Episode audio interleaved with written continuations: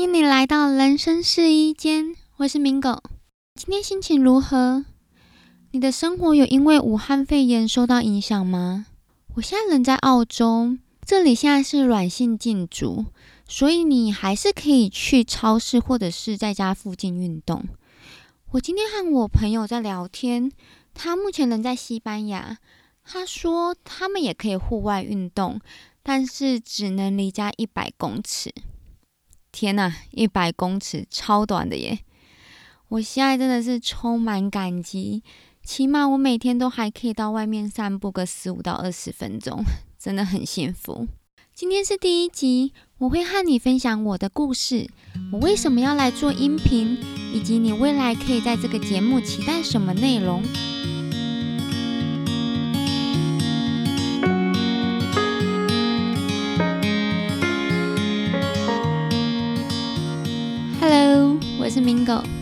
我就和大多数人一样，在正规的台湾教育底下长大，一路从国小、国中、高中，接着就念大学。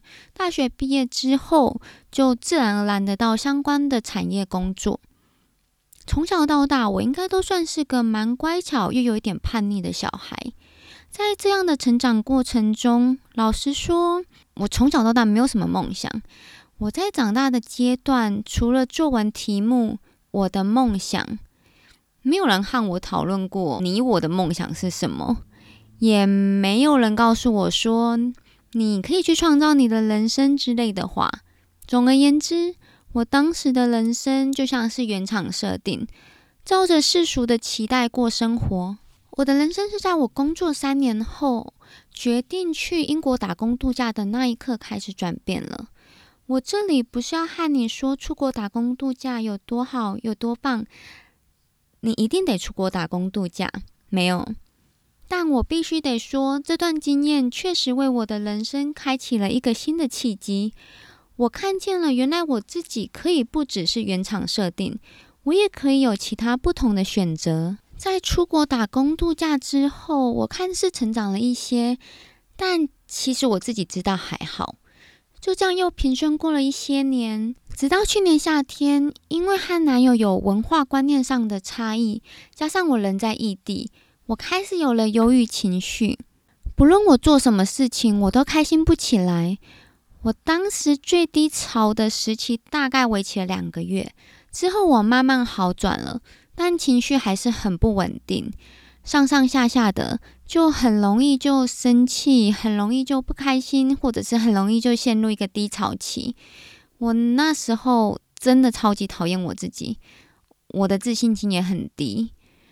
我知道我想要改变，但我又觉得我改变不了我的情绪。大概到了今年年初，我无意间听到了一个理论，叫 CTFAR Model。这个理论是在说。你的想法创造你的情绪，你的情绪驱使你的行动，而你的行动影响你的结果。我当时听到这个理论的时候，我其实觉得还蛮有道理的，但是我又很怀疑，因为我觉得我改变不了我的情绪嘛。就在这个时候，我同时也接触到了 NLP 神经语言程式学，我在里面我也看到了相同的概念。同时，我也回想起我前几个月看的理财书，理财书也是提及到心态的重要性。你必须先认为你自己是有钱人，你才能够变成有钱人。这些想法其实都和原来想法可以改变的这个观点不谋而合。再回到我的故事，我从小到大，我就是个吵架只会冷战的人。我不想和别人吵架，我也不喜欢吵架。因为我觉得我可能会说出很伤人的话，但去年夏天开始忧郁后，我开始怀疑我自己，然后我开始一直问我自己，说我究竟怎么了？于是我不断的去找答案，而在这个过程中，我发现我其实不了解我自己的情绪，我可能知道我不开心，但为什么或者是怎么不开心法，我很少去问我自己，去。更了解我自己的内在。我每次觉得难过、不开心的时候，我就想赶快逃离这个负面情绪。而我也发现，我不知道该如何适当的表达我自己的情绪。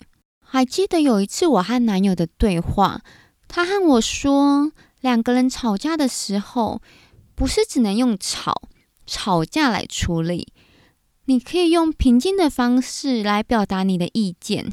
丁，对我总是觉得在吵架的时候，我就只能用生气、愤怒的方式来表达我自己。也难怪我每次吵架的时候都只会冷战。于是我开始看书、看影片、上课程，我想从中多了解什么是情绪，以及我想多了解我自己。而在这个当中，我真的学到了很多很有用的 mindset 心态以及改变的方法。我真的很开心，我有这个机会可以深入的去探索我自己的脑袋，去了解我的脑袋里面究竟装了什么，并且真的发现，原来我自己是有能力可以改变我的想法、我的情绪，而并不是在等等某一刻我不难过了，等某个契机来让我改变。你可能会想，情绪不就是一下就过了吗？大不了两三天，但事实上真的是这样吗？在我们或身边的人，一定都有过工作不顺、自我怀疑、失恋等等原因，让自己陷入不开心、生气、愤怒等情绪，可能是好几分钟，也可能是好几年。如果我们能够知道一些方法，缩短自己在低潮期的时候，那不是更好吗？我们还能因此有更多的时间去享受身边快乐的人事物，而不是到未来才来后悔说：“哎，当时为什么要陷入低潮那么久啊？” 这就是为什么我想开始做音频的原因。我希望可以借由这个音频节目，陪伴努力想过得更好的你。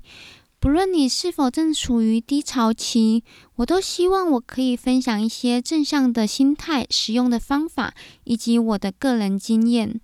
让处在低潮期的你有个工具可以修补自己，或者是处在高能量的你，你也可以检视你自己，更了解自己的内在想法。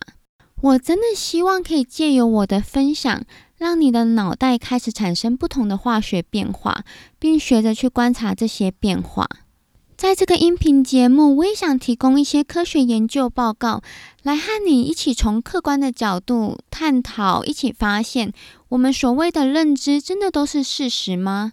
有没有可能其实和我们想的不一样呢？另外，节目中也会邀请来自不同产业正在努力过生活的人，和你聊聊他们是如何从低潮、低能量中转换自己的心态，以及取得平衡。我想让你知道，你一点都不孤单。我希望为正在努力的你带来一点灵感和能量，让我们都成为更好的自己。我不是念心理系，我也不是心理咨商师或是灵性工作者，我也没有得过忧郁症，我只是个平常人。这个 podcast 会以一个平凡人的角度来出发，和你聊聊我在找寻人生答案的过程中学习到的各种人生心法。我想邀请你和我一起在人生试衣间里找到你最喜欢、最适合你的人生心法，成为你自己的人生导师。如果这是你感兴趣的内容，欢迎你持续收听。我认为一个人的健康包含生理和心理两个层面。过去我们并没有花太多心思在心理层面这个部分。